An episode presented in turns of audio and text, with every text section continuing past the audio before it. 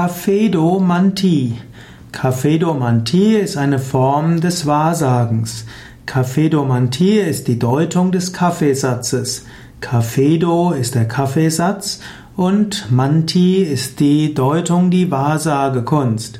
So ist Kaffedomantie die Wahrsagekunst aufgrund des Kaffeesatzes. Man kann im Kaffeesatz lesen und das nennt sich dann Kaffedomantie.